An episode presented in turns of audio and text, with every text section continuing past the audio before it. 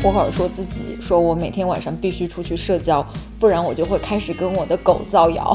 哇，这就是周周本人哎！除了他没有一只狗，他可能对他的书架造谣。我社交的目的就是就是为了造谣，是吧？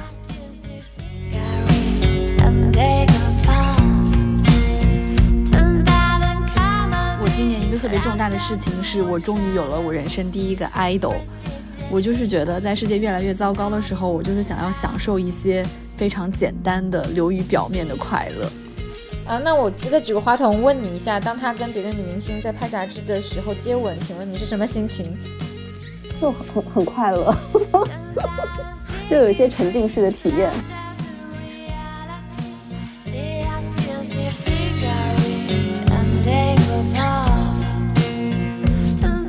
他说我嫂子是越南人，但我们全家都叫她中国女孩。我就说，嗯，为什么 人家是越南人，为什么叫中国女孩？然后他就做了一个，就是提眼睛的手势，你知道吗？嗯，就当着我的面把眼睛就那样往后拉。他就说，因为我们觉得只要眼睛这样长成这样子的都是中国人，所以我们知道她是越南，但是还是叫她中国女孩。我当时就哇，你知道那种 火大。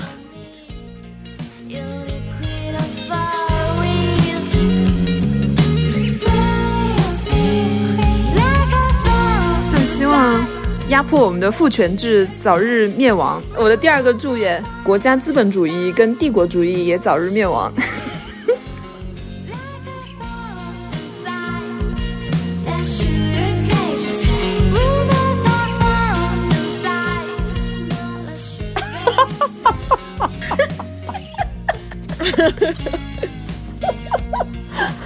哎呦！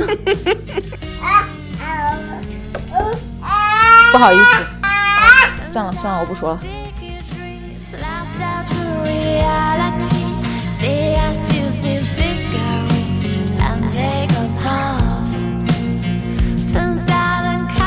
大家好，欢迎收听这一期的岳阳电话，我是主播 River。然后今天这一期终于又是我们四大金刚合体了。然后，呃，你们跟大家打个招呼吧。大家好，我是周周。我不要做四大金刚，我为什么不能做四大娇娃什么的？都是教娃，我的天哪！你这个人跟教和娃这两个字都不太沾边。我觉得教娃不行，我是我是满堂，我是 fall in love，什么东西啊？因为我觉得教娃对我来讲都太 man 了。我现在是一个 fall in love，谢谢。完了，满满堂醉。好了，没什么，你继续吧。Hello Hello，大家好，我是飞轮海女。你们为什么都要局限那么古早的组合？我们的听众并不认识这些。那你只能是一零一了。好了，我们最后总结一下，反正我们四个人就是今天是 River 的主 key，然后呃我是周周，然后满堂跟阿莫也都在，就这样。你真是一个好主播，真的。因为我们现在就是正值年底嘛，然后可能再过几天我们就会开始进入二零二二年，所以我们想要在这个年底录一期我们这一整年的一个总结大会。我想先问一下你们三个人，你们今年打算跨年吗？然后在哪里跨？那个满堂先说吧。我跟你讲这个问题，真的我看到的时候觉得很莫名，是我不想跨，这年就不跨了，是不是？我是说你有什么特殊的仪式吗？就你会安排一些特殊的活动吗？我不会，我现在年纪已经大了，我现在只会安静的坐在家里面，然后打开什么 B 站或者芒果的跨年晚会，然后做一些好吃的，在家里面静静的等待第二年的到来，自己又变老一岁这样。那周周呢？我今年跨年有一点。不一样，就是要整个一套按照那个西班牙的习俗来做。因为我现在休假，然后在西班牙，然后基本的活动就是每天探探访男朋友的家人。所以，嗯，然后这边我觉得西班牙也也也有很多像我们中国人一样，有一些，特别是圣诞节。新年，然后一直到一月六号，他们还有另外一个叫三王节的，这反正就是很长的假期。然后新年跨年的三王节就是三个王吗？对，三个魔法师的节日，反正跟宗教有关的。好厉害！你生活在哈利波特世界吧？有一点。你在霍格沃茨跨年？有，而且他们三个王，每个王还有自己的名字，然后而且肤色也不一样。好厉害！对。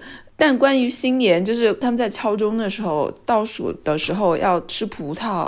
嗯，就是每敲一下钟要吃一个葡萄。这个仪式在西班牙真的就是全国就跟我们过年要放鞭炮一样，就算不能放鞭炮，你也要放个虚拟鞭炮那种感觉。就他们还会在广场上聚集，然后大家一起吃葡萄，听起来你在西班牙跨的过的这个年，就是跟中国年很像，超像的就是要走亲访友，还要做一些传统的仪式。超像的。特别是圣诞节，圣诞节就是我感觉是自己提前过了个中国年。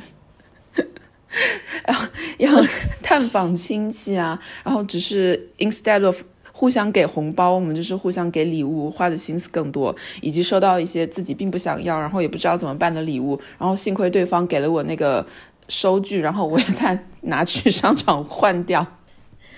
你真的好冷漠。我想问一下，你们那边走亲戚跟我们走亲戚一样尴尬吗？就是他们会问你，就是收入多少吗？会催你结婚生孩子吗？因为我并不是他们家的亲戚，我只是走男朋友家的亲戚，所以不会吧，没有到那么私嗯那么私人的那种情况，就是大家都非常的会让你们觉得说好 diplomatic，一看到你就是说啊，终于看到你了啊，就是你就是传说中的谁谁谁谁，然后就会一直说很高兴见到你，我好高兴见到你啊，我太开心见到你了，重复这句话至少五到六遍吧。对啊，就是你们心中想象的那种外国人见面说到的一些让你觉得很怎么会这么假的话，但是如果黄让你觉得很假的话，重复十遍你就觉得不假了，可能人家是真心的这么热情吧。我就记得我以前就是周周还在上海的时候，我基本上跨年都是跟他一起跨的，然后就会比较热闹，因为他跨年是不可能坐在家里跨的，所以他要么就出去蹦迪，然后蹦迪因为打不到车回家，只能找另一个地方蹦迪，然后就是连蹦几场，蹦到大概四五点，然后就是终于有车了，然后再回家。我上周去呃看那个安迪沃霍尔的展览，然后里面讲安迪沃霍尔年轻的时候经常搞那个派对嘛，就他的派对上有好多都是名流，然后里面有一句话，我觉得太适合周周了。啊，就是安妮沃霍尔说自己说，我每天晚上必须出去社交，不然我就会开始跟我的狗造谣。哇，这就是周周本人哎，除了他没有一只狗，他可能对块书架造谣。所以我社交的目的就是就是为了造谣，是吧？对，反正你走了之后，我好像就没怎么出去了。OK，我们继续吧。那接下来我想问一下，你们如果选择这一整年的三件大事，可以是关于你们自己的，也可以是关于整个世界的话，你们会选择哪三件事情呢？那我们就要有请地缘政治女王。地缘政治女王啊！你今天如果不说出三条政治新闻，你就真的愧对这个称号。对，真的，你这一年功夫也白做。我首先想到一条是那个阿富汗撤军，哎，就美军撤出阿富汗，这跟我毫无关系，但是可以，可以，可以，这条地缘政治合格。嗯，就其实跟我本人没有什么关系，然后跟中国也没有太不大的关系。但是这条新闻真的，我就客观上来说，我觉得在国际上就闹得很大，然后持续了好几个月。因为我本身就是每天也在做新闻、编辑新闻，就觉得那那至少那一个月就是大量的这种关于这条新闻的信息涌过来，所以我就会觉得说真的是好大一件事哦。但我现在也无法很跳出来去说这件事情到底对我们能有多大的影响。我不知道你们在国内的时候有没有感受到这件事情带来的那种冲击。所以你选这条新闻不是出于你个人印象最深的，而是出于你整个新闻的版面考虑。你觉得这件事情很重大，是吗？就是如果一年有十二个月，然后这条新闻的量占了十二分之一，我那我想应该是蛮重要的吧。可能有一个深远的影响吧，也可能五年后来看，我们就会把这一这个这个动作阿富汗撤军这条新闻视为 某个西方帝国的一个衰落的转折点之类的，就是东升西降的一个标志。对对对对，我话就说只能说到这里了。那满堂，你你的你的第一条，你的 number 应该是 top three 吧？第三条，前三重要的。我觉得你们应该在期待我讲一些有的没的吧。你说，第一条应该就是，嗯，也不是一条新闻，但是是众多条新闻汇聚出来给我们的一个一个印象、一个观点，就是内娱完了。也非常符合你的身份。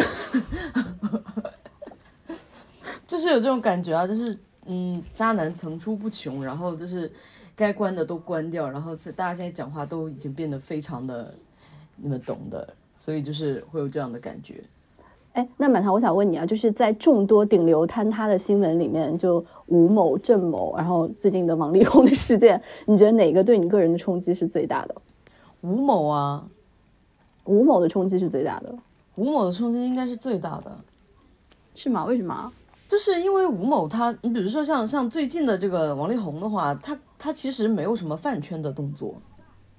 因为他的粉丝 不不属于饭圈，就不属于我们现在讲的这个饭圈，就是年纪太大，不配当饭圈。然后就觉得说，因为以前从事这个行业嘛，你就会从现在这些种种来看到，这个是在越收越紧，然后就觉得这个行业好难做。现在，你有很庆幸你已经离开这个行业了吗？我非常庆幸，反正就是以前的节目也全部都黄掉了。就是感觉早晚有一天，因为我其实最早感受到是一八年的时候，我就有感受到，就是跟以前不一样。但是我我觉得说他当时已经紧到一个地步，但没有想到他可以越来越紧，越来越紧。那其实你说的内娱完了，一方面是艺人自己本身的各种丑闻啊，这种失德啊，全都曝光了；另外一方面就是说，作为这种报道者或者是生内内容生产者，会觉得越来越难了。其实是两回事呗。我其实不觉得是两回事，这是两个面相。就是说，如果是说那些事情，我觉得以前不是不存在的，就是都有的，只不过有没有人要去管它。那现在就是说我就是要管你们，他就是整个这个这个就是想把它收紧嘛，通过大大动作，然后来让大家知道这样一个风向。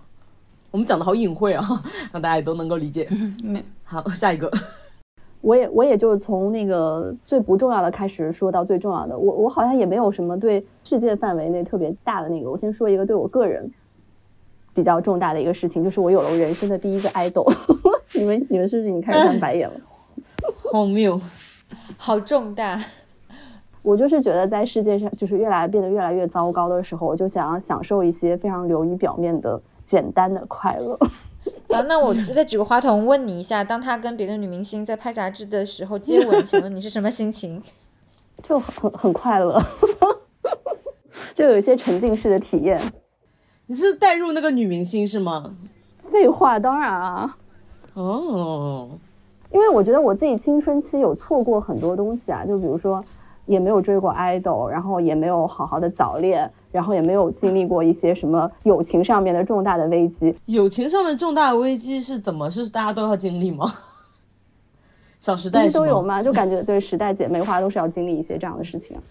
我也没有撕逼什么的，嗯，会有一些的。所以你就是现在在补课？对对对，我就不停的在成年之后补一些青春期的课。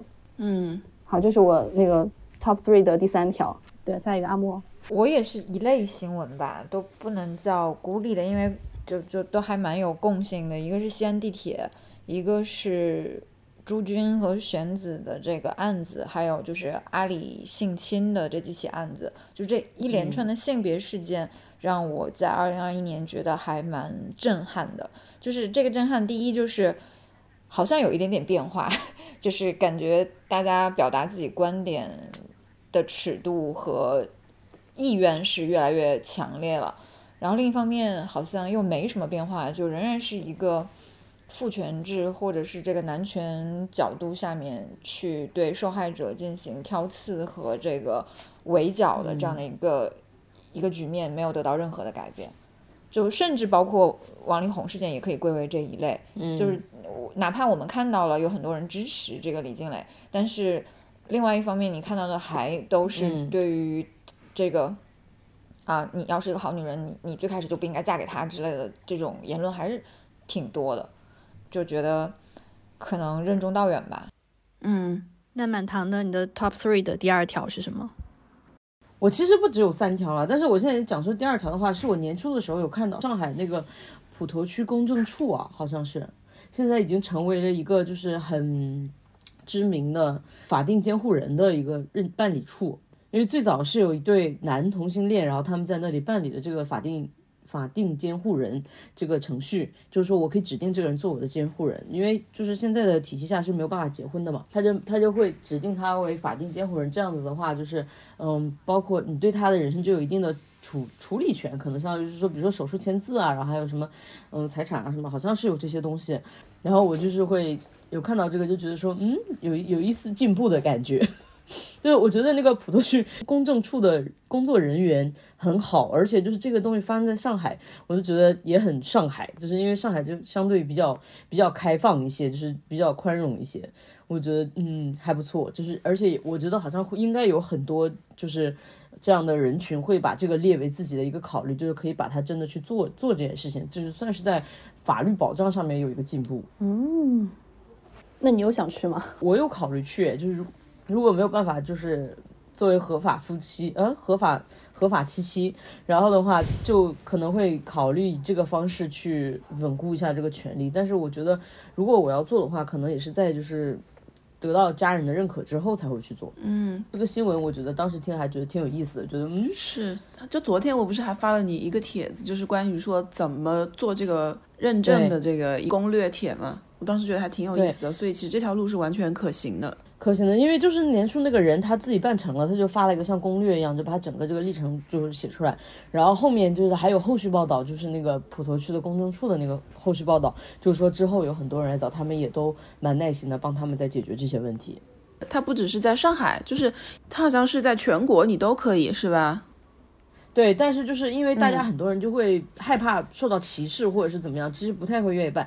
然后因为那个人分享了，就说这个地方的人挺好的，他不会歧视你，所以大家就会觉得说，那我就是照着这个攻略去去照照抄，就是你找同样的人去办，这样我就不会遇到什么阻力。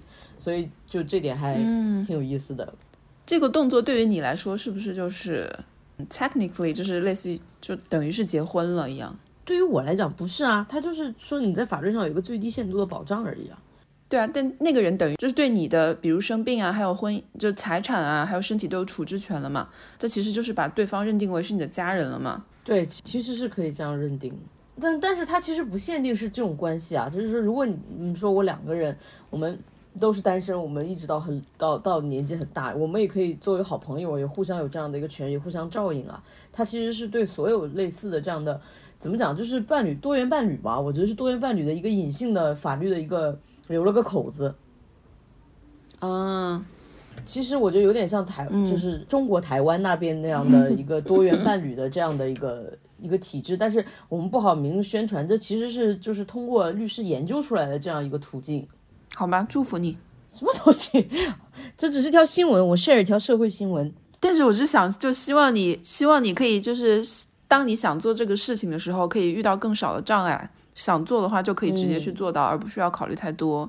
我觉得，对啊，就在这方面祝福你。谢谢雷啊，Riven 呢？嗯，我我其实第二条跟满堂刚刚说的那个娱乐圈那个有点像，但是我是觉得在这几个顶流的坍塌里面，对我冲击最大的反而是王力宏那个事情啊。哦，嗯，对，因为可能是因为李静蕾她的文笔相对来说就是这几个人中最好的。然后他其实是有意的把一些私人领域的问题就引向了一些公共议题，就比如说女性在付出的无偿家务劳动的问题啊，女性的生育成本问题啊，包括那种离婚的时候女性应得的财产问题啊什么的，就是感觉他提出这个东西的时机也都是挺耐人寻味的。就是如果他再早一点，可能在去年或者是更早一些的时候，他即使写了一篇一模一样的文章，我不确定他是不是能得到同样的回应。就觉得现在整个。呃，讨论的环境好像是比过去要稍微宽容了一点。然后我还是很记得，就是因为我看到这条新闻的那个下午，我刚好是跟我一个特别特别好的朋友，就是也是去年刚刚生了孩子，他现在就是完全辞职在家当全职妈妈的一个好朋友，我们在一起喝下午茶嘛，然后就一起在 share 这条新闻。然后他刚好也是生了一个女儿，他就跟我分享，他就觉得说希望自己就是他的女儿长大了以后就可能。可以生活在一个环境更加好一点的社会里面，我就听了就觉得还挺有感触的。嗯，而且我觉得就是像像那个阿莫刚才说的那个东西，其实他他最后总体呈现出来可能是令他生气的，但是你从另一个角度看来，我们能看到这么多这样的新闻，可能其实本身也是一种进步了。嗯，有争论总是比没争论好。对。对，我是觉得有讨论的这个空间在，还是比没有好。对，之前的话，大家全都全都是把女性做家务，就是完全是觉得理所应当的。对，那周周你你继续说。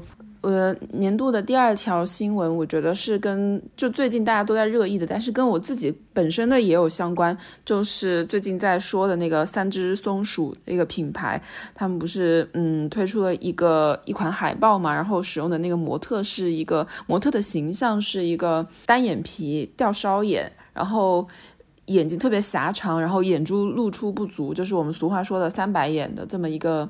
面部的一个状况，然后他的那个服饰是我记得他是戴着一个斗笠，然后其实是在日常生活中非常少见的一个一个一个装扮，但是在西方的媒体的对中国人的表达中，经常出现的一个这样的东西——斗笠。其实我觉得很奇怪，我觉得我们从小到大没有人没有谁会用过斗笠吧。然后前一阵子也是陈曼那个摄影师陈曼他推出的一系列的照片，有有很多的女模特也是这样的形象，再加上皮肤上很多雀斑。其实雀斑也很奇怪，因为我觉得我生活中没有不认识几个中国人脸上是有雀斑的，很少。就这个事情，再结合今年夏天的漫威的电影《上汽》一推出的时候，在中文互联网上也是引引发了很多的反弹，甚至是反对，然后批评，就说因为这个男主角的长相还有女主角的长相都涉嫌辱华，就对“辱华”这这两个词其实是。刺可以刺痛了很多人，然后也引起了很多反弹。那就是说我是不是，如果我是单眼皮，我长得不够漂亮，呃，我是眼睛不够大的话，我是不是就不配做中国人了？就这一点，我不知道阿莫怎么看。我今天看到一个说法，我觉得还挺有意思的，就是说本身这个事情就是坎普或者是克奇，但是当我们把坎普或者克奇上升到这种自我内化和自我审查的时候，它可能就变味儿了。但这个内化和审查又到底在什么尺度上是合理的？就比如说，奔驰好像今天还是这几天吧，也有一个广告，然后同样的理由被投诉，然后现在是下架。这释放了未来，释放给未来一个怎么样的信号？未来越来越多的甲方和品牌方在选择模特的时候，难道就是就变成了一种小眼歧视？会不会有？嗯。这跟性别歧视又有什么差别呢？那难道逼着大家要去做成欧式平行大双眼皮吗？就是我想到的是一些特别细细节的后续，但当然消费者的情绪也是要照顾的，只是这个情绪的引爆点在哪里？就是我们什么时候开始要认为说中国人一定要是大眼睛双眼皮，或者说呃小眼睛双眼皮，它。如果是西方人对我们的凝视的话，我们要为了反这种凝视，变成一种自我贬低和自我消灭吗？这也不对的呀。嗯，我觉得现在的很多的争论就变成了说，是不是小眼睛就不配做中国人了？但是，嗯，好像这个最开始掀起的波澜，并不是针对这一点，并不是说那个模特眼睛小，而是说你作为商家，因为你一一。模特是要装扮的嘛？其实一个眼，我们自己都知道，女生的眼睛其实真的是可大可小的。你可以把它画成小，也可以把它画成大。就最后，其实我自己认为是，它并不是说这个模特本身长什么样子，因为我们其实在网上搜也可以看得到，那个模特本身，她之前其实并不是长得就像海报里面那样子的，而是说，为什么我作为一个广告商，或者是我作为一个品牌商，会选择把这个模特装扮成这样？我觉得这一点是。会让我觉得还蛮奇怪的，就是你看到当你多看一些这样的照片的时候，你就会发现，哎，好像它本身并不是长这样的哦。呃，我我补充回三只松鼠的那个广告，首先他不是说他拍到拍摄于两年前吗？而两年前大概是一个国潮元年吧，所以你看它的画面都是在过度的强调这个中国风，而且是刻板印象的中国风，其实是为了跟当时的那些盲目的追求西化的或者是网红感 ins 风的。呃，品牌做区隔，所以才用了这样的一个方式，这是我揣测他们的这样的一个方想法。嗯，但是两年后，谁知道现在风口就变成现在这个样子呢？是，其实我自己觉得看这个事情，我还觉得蛮乐观的。就是，嗯，你如果说那个是两年前的这样的一个风格的话，其实侧面就说明了当时大家对于表达到底什么是中国风，或者是什么样的是中国的美、亚洲的美，其实是处于一种失语的状态的，就是。嗯，我我要表达中国风，我就直接照抄，我就看当时的国际上的东西。但这一套东西其实是非常刻板的，然后一直没有变的。我觉得是一百年来可能都没有什么太大的变化的。就但就是那个所谓的，就是好莱坞一百年前那种什么黄柳霜啊，然后龙女嘛，就是 Dragon Lady 的那种非常你可以说是邪恶以及不端正的这样的一种形象。但是因为我们自己并没有，比如说两年前。没有一套这样的，我不知道该怎么表达自己的中国的美，然后古典的美，然后亚洲的美，所以我就把那套全全部搬过来，是这样子。所以现在大家对这个东西特别敏感，就两年后啊特别敏感，不喜欢，特别反对、厌恶的话，其实也是因为我们已经看到了很多的中国的美，然后中国的女性的美，我们眼睛是有很。就大家眼睛确实不大，跟白人比的话，跟高加索人比的话，但是也并不是就像那个海报里面那样子的那种露出不足，然后吊梢眼啊，或者是丹凤眼的。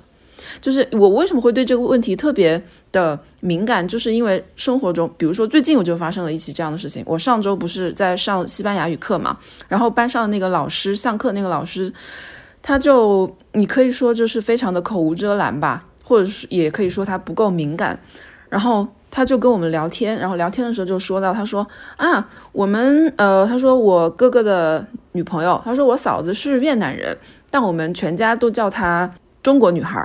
我就说，嗯，为什么人家是越南人，为什么叫中国女孩？然后他就做了一个就是提眼睛的手势，你知道吗？就当着我的面把眼睛就那样往后拉。他就说，因为我们觉得只要眼睛长长成这样子的都是中国人，所以我们知道她是越南，但是还是叫她中国女孩。我当时就哇。你知道那种 火大，真的。然后我就说，嗯，可是这样的话他不介意吗？然后他就说啊，但是我们并不是出于坏意啊，我们就觉得说，呃，并并没有要什么歧视你们的意思的。我们是觉得只要眼睛长成那样，就是所以都叫中国人，就是一概而论。然后我就说，可是我的眼睛并没有长成那样啊，就我的眼睛虽然是比你的小，但并没有是那个样子啊。然后他就说我没有什么坏的意思，并不是一个 bad intention。然后我就说，可是我觉得受到冒犯了。然后我说，我觉得你的嫂子可能也受到冒犯了。就是我觉得这个事情，我觉得我一方面觉得像像你说的是说，就是说我们现在是对于国际上对于我们的这个形象的这个刻板印象是有意见的，就是我们不愿意接受，因为我们之前可能遵循的是这种形象是来自西方的这种形象，但我们现在想要输出自己我们觉得好看的这样的一个中国形象，但是我又会觉得说这个就是。就辱华这个词来讲，是不是 太严重了？对我也同意满堂的观点，就是因为刚刚周周说三只松鼠它是一种呃用拉长眼线和加重它的那个眼妆和露眼白的效果去强调，的确可能有一点点负面的意味，但是这个负面的意味。呃，我们到底有没有一个尺度？就好像去年 Zara 就使用了一个非常非常素颜、普通的一个女孩，只不过她也是有着天然的雀斑和单眼皮的，然后也被说辱华，最后这个模特好像也是下下架。那如果说我们，呃，三只松鼠这一次大家都认为它的行为是正当的，或者是这种通过投诉让广告下架的行为是可以被允许的话，那么未来是不是？所有的品牌都要进行一个这样的自我审查，或者是一个一个下架的行为，那这也不是一个商业社会应该应应该有的样子吧？这个形象本身，我觉得它是审美层面的东西，以及包括就是说这个刻板印象，它都是审美层面。就我觉得你每个中国人长这样可能是好，可他他虽然就是比如说西方人他觉得你长这样，但他可能他并不觉得这个是难看的呀，就是有可能哈，我只是这样讲。但是呢，就是说如果是说。他可能觉得他是一个异域风情这样子，但是不是被冒犯到，是不是辱华，就是取决于说我们被冒犯到的人会不会觉得被冒犯到了。但现在就是说，那我们大多数人有很大一部分人都觉得被冒犯到了，那我就不知道这个，其实我也不知道这个这个要怎么去界定。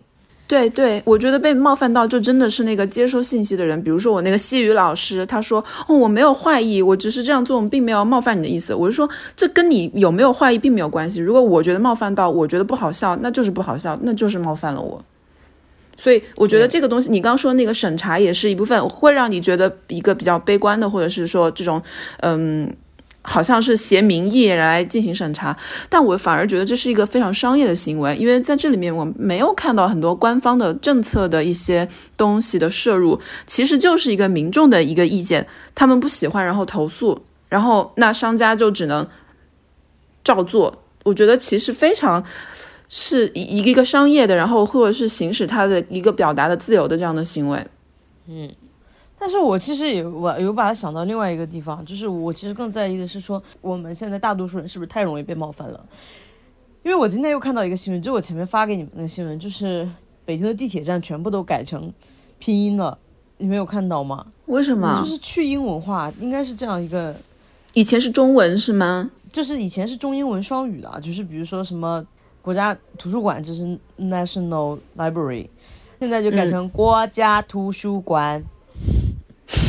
然后那个站以前是 station，现在就是也好像改成站了，就是也 也很妙，你们不觉得吗？就是感觉好像是被冒犯到，因为这种人说呀，就是就去英文化在，就是他在不不断的输出我们这个东西是最好的，我们不需要其他的东西，我们不需要其他人的这个标准或者是通用的一些东西。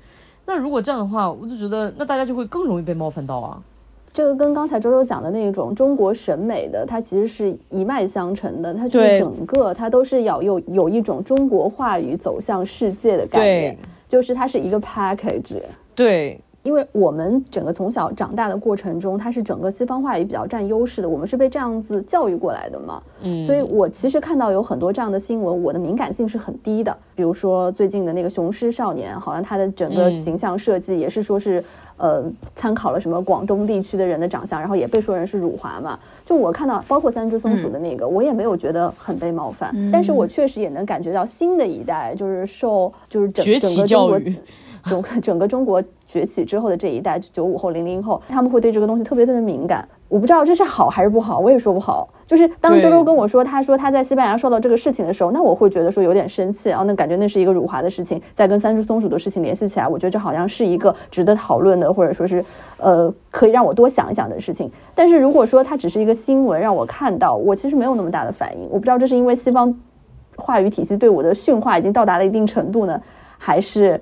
大家太敏感了，我也说不好。可能因为你本人就是大眼睛吧。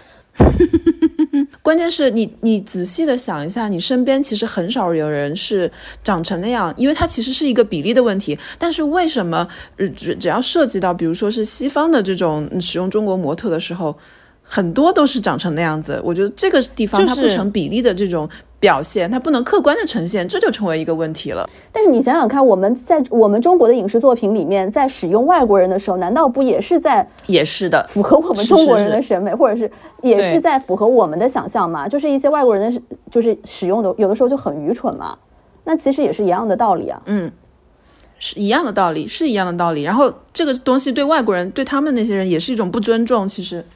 甚至表现我们自己的少数民族也是一样的，比如说蒙古族一定是穿成某一种样子的，或者是苗族一定是穿成某一种样子的啊，以及默认所有的壮族人都会唱山歌，这些 每年春晚就是一个大型的这种刻旗或者刻板印象的现场啊。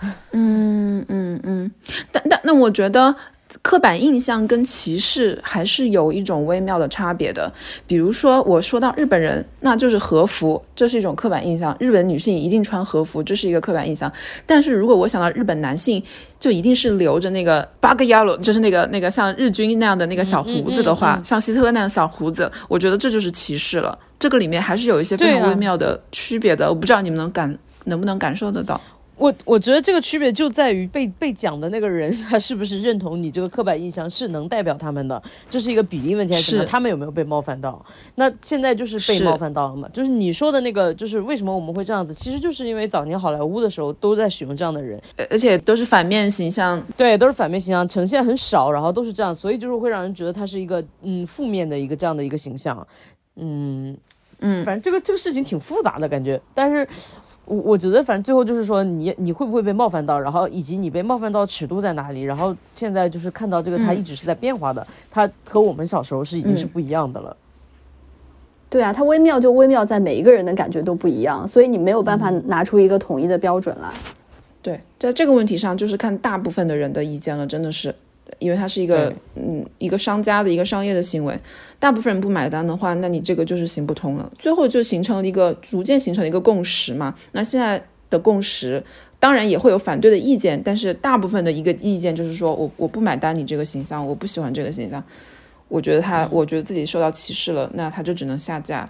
可能跟很多年前，就是比如说在美国社会的，你如果一味的强调一个黑人的大嘴巴，然后他那个时候不是出现了很多这种玩偶啊什么的，强调那个肤色的深，然后很大嘴巴，他们当时也是不买单的呀，也是，我觉得其实是非常相像的这样一个，就是你一味的强调某个种族的某方面的生理的特征，而且是一个不好的特征，是不符合那个那个大环境的审美的时候，就是会受到这样的一个 backfire，嗯。那我们接着说，最后一个，你觉得印印象最深刻的新闻？我其实要讲一个，就是不是网络上的新闻吧，就不能算是新闻，是我自己亲身经历的一件事情，就是它也同样非常的心酸。我觉得它可以，它对我来讲也算是个小新闻哈。就是我有一天在那个在那个隧道里面，然后出出了车祸，呃，是一起四车事故，我是。第二辆就是我前面那辆车急停，然后我停住了，但我后面那辆车完全没有停住，就是速度非常快的冲向我，然后以至于把我和我前面那辆车都往前推了。然后这个人过了很长时间才下来，下来然后就是就是感觉他就是不是很聪明的样子，然后他就下来就说啊，就是很懵逼的样子。然后这时候警察就来了，就把我们带走了。然后就是那个警察也非常的不耐烦，是一个上海阿叔，然后就说那那你们过来什么东西，你们就赶紧那个把你们那个什么保险什么该打电话打电话。然后他就认定责任，就说我是没有责任的，因为我停住了，就是我后车是包我们前面两辆，然后他后面那个车包他，就是这样子一个一个事故的处理。然后最妙的是。就是我后面那个出租车司机，他拿出手机，就是他就说你是出租车公司嘛，你要给你们公司打电话，然后他就拿出他的手机，他拿手机摆弄了很长时间，然后他过来问我，他说这个屏幕怎么不亮了？然后我就说啊，因为你没有解锁呀，我就想说啊，你怎么连解锁都不会？然后我就帮他把解锁了，解锁了，然后他就他就在微信上面问他同事要给谁打电话，然后打了打，然后打错了，说不是那家电那家保险公司的，好像。然后又去打别的保险公司，然后就感觉他什么都不是很知道，然后就很很混乱。警察就非常的生气，警察就说你到底会不会弄啊？然后就讲的上海话，就说港的的，然后就说你，他说你就是在家里面种地不好吗？为什么到上海来？他就说什么钱都能赚的呀，然后就是又不是像你这种人怎么赚钱啊？然后就说你这样对自己很危险的好吧？然后他就讲了这样的话，然后我就也觉得这警察态度也很差，然后那个人就笑嘻嘻笑嘻嘻，然后他也不讲什么东西。然后最后他就又打电话，反正费了很大的周折，然后警察也会在骂他，但警察最后就语气有点松，就警察警察他非常凶，但是他的意思是说你这样不适合在上海这种路况复杂的环境开出租车，对你自己很危险。这个故事我讲我我本来是非常生气，我上班之后讲给我同事，然后他他哭了。我就说，我说你不觉得警察讲的也有道理吗？他他也应该回家去啊。然后我的同事就一边哭一边跟我说，他就说他即便这样子还要到上海来打工，那你说明他们家有多缺钱。然后我当时觉得说，哇，真的，整个这件事情让我感受到，就是每个人生活都好不容易，就是这一年让我印象非常的深刻。哦，你同事好善良哦，你真的是没心没肺。怎么了？我就想说这个事情，就是因为在那里处理大概有两个小时。你觉得这件事情给你造成最大的冲击在哪里？我觉得这件事对我造成最大的冲冲击，就是一方面是就是他们每个人的处境，而且包括就是那个警察，我其实觉得他都不是有恶意，只是他可能一直这样子工作，他的表达方式就是那样，就是感觉这个世界就大家也是充满善意，但是就是会有各种各样的事情，然后让你没有办法选择。嗯。没有，我觉得我我我想分享的就是我看到我今年印象最深的新闻，其实跟满堂说的这个故事有一点点像。上个月再上个月吧，看到了一条新闻，是讲一个郑州的老板烧炭自杀了。我不知道你们有没有看到过这个新闻？有一点印象，有一点印象哎。对他是一个开饭店的一个老板，他那个饭店刚刚开张的时候呢，他本来是想大干一场的，然后给家人谋求更好的生活。然后结果就遭遇了接二连三的意外，就是他那个饭店没开张没多久呢，就遇到了他那个前面的那个路就是要修，然后他就没有办法开业。路好不容易修好了呢，结果就疫情爆发了，然后他就开始关门歇业。然后终于等到疫情稍微好一点呢，他以为可以安心做生意的时候，结果今年七月份又遇到了洪灾，然后整个雨水就倒灌进他的店里，然后生意又关掉了。一直到最后一次，就是疫情又经历了反弹，然后最后一次把店给关了。然后我看到新闻里面就说，他离开的前一天，他把所有的事情都安排妥当，然后结算了所有员工的工资，把最后剩的八百九十块钱转给女儿，然后就烧炭自杀了。我印我对这个新闻印象非常深的原因，是因为我当时正好在做一期节目，是关于中国供应链安全的问题，然后我就听到嘉宾在节目中就讲说，条条大路通中国，中国就是一个世界。然后我就觉得整个非常的割裂，因为我自己的主观印象上来说，我对这个世界总体的印象其实也就是大环境越来越差了。然后我每次在做这个节目的时候，我又觉得好自信哦，就世界好差，但我们的国家很好，就是好像中国已经不需要其他地方了，我们自己就是整个市场也很完备，资金也很充足，人民生活都越来越好了。所以我就觉得非常非常割裂。那是因为你生活在你的工作是媒体一个新闻工作者吧？可能会不是很多方面来自于你的工作，你的你所见到的生活中可见的现实，跟你工作中要呈现的那一面，差别实在太大了。不是，可是你仔细想，虽然觉得自己整体上笼罩在一种非常慢性的不快乐里面，但是你又觉得你的生活没有什么特别大的问题。就是你你想自己生活，我不说节目好了，我就说我自己每天生活的一个细小的瞬间，你又觉得是挺快乐的。但同时吧，这种快乐就会让你稍微有一点点那种应该怎么说叫 survivor's guilty，就那种感觉。嗯嗯，River 说到那个 survivor's guilty，我觉得我也蛮有体会的。就是特别是在这个疫情的情况下，很多人失业啊，很多人的生活本来可能是原来跟我们一样的，但是因为他的职业的关系或者一些意外的关系，就是这种剧烈的震荡震荡的关系，他生活突然一下就跌落了。你也会很有一种非常能够体会到，就是今天发生在他身上，明天可能就发生在我身上了呀。对，在这个时刻，我会觉得这几年，我会觉得我会非常愿意对陌生人释放。更多的善意，就最简单的例子就是，我在地铁上只要看到有乞讨的，我都会给钱。我以前不会的，对你以前不会，因为我对我现在更愿意相信，说这个人他真的是，他真的是到了一个绝境了。对于一个普通人来说，你太容易就到绝境了。我我总感觉说，今天我帮了你一把，我可能只就给了你一欧两欧。可能以后也会有人这样帮我吧，就总觉得是一种非常朴素的，就是来自中国的古老的一种道德感，或者是一种因果轮回。就是今天我帮你，明天别人帮我这种。对你就会觉得有一有一只靴子不知道什么时候掉下来，然后掉下来不知道什么时候砸中你的感觉。嗯，那该我分享第三件了，是吧？对。啊，那我前面都这么荡，我本来在在想一件也很荡的事情，但这样的话我就换一件，我换一件比较 cheerful 的，我分享一下我今年养成了一个新的呃娱乐项目，听广播剧。因为今年我没有办法就是长时间的盯着屏幕看嘛，因为我要带小孩，所以我现在就是单耳朵戴耳机听广播剧。因为播客我也听，但是播客大部分需要你。牵涉太多到知识量和思考了，于是我现在在听无脑广播剧。一开始还听的是权谋性质的，后来就变成了天雷滚滚霸总文，而且听得非常开心。就是就是我听下去的就变成了我好想听听他到底能有多雷哦，然后就会一直听下去。现在我每天就是呃独处的时间，或者说我可以单耳戴耳机的时间，都是在。用这个来填充我非常基础的快乐，我觉得这跟 River 很像哎，异曲同工，就是肤浅的快乐，浮于表面的快乐。唉，我也要寻找一些这样的肤浅的快乐啊！算了，我不用寻找，我本人就是这样。对啊，我觉得我们俩好像不用特别寻找，对我就是肤浅的快乐本人。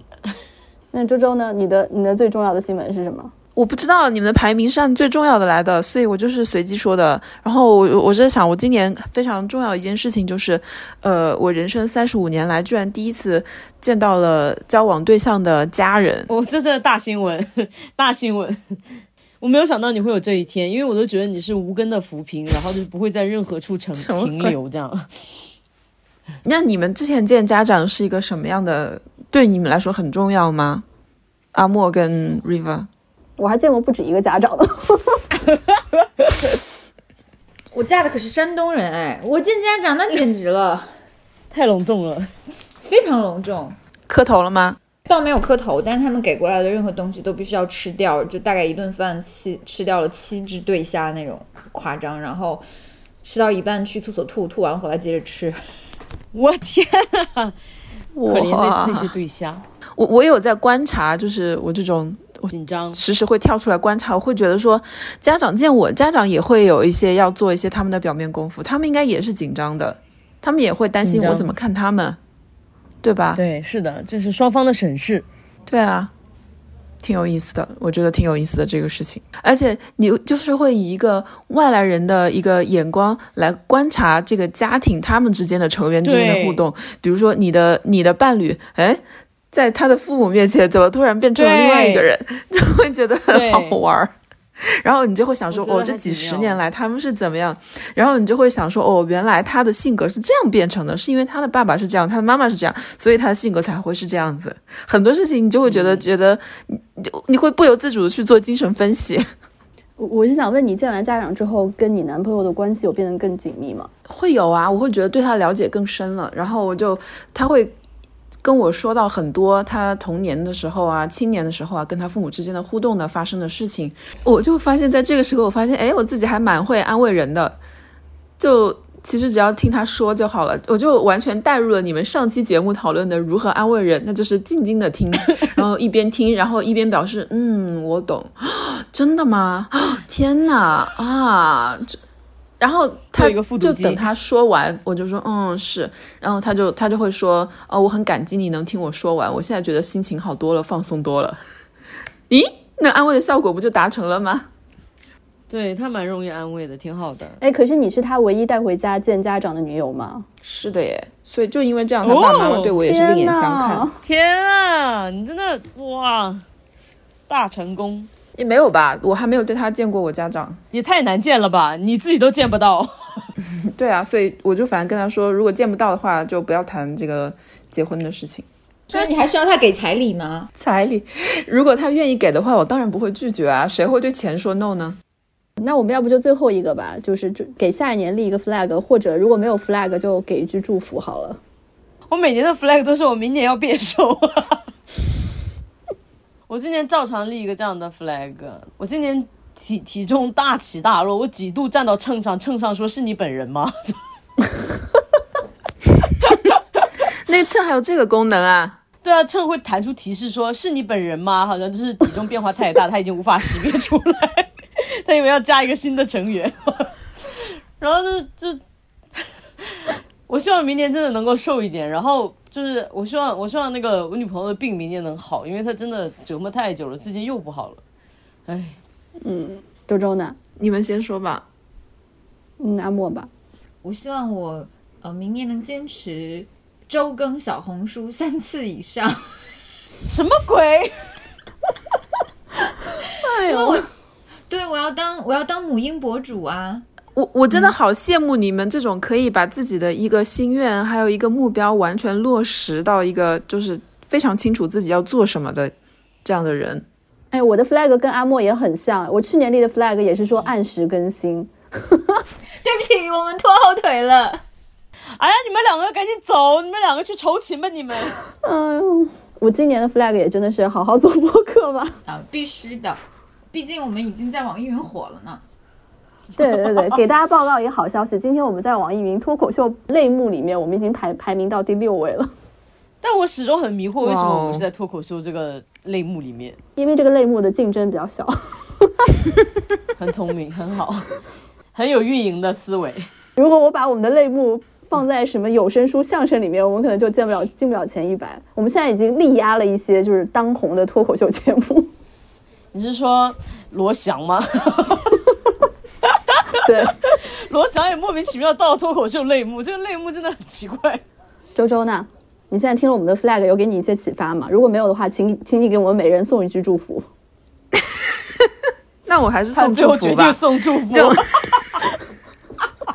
就希望压迫我们的父权制早日灭亡。然后哒哒哒哒哒哒哒。哎呀，哒哒。然后这是到了第二点，我的第二个祝愿。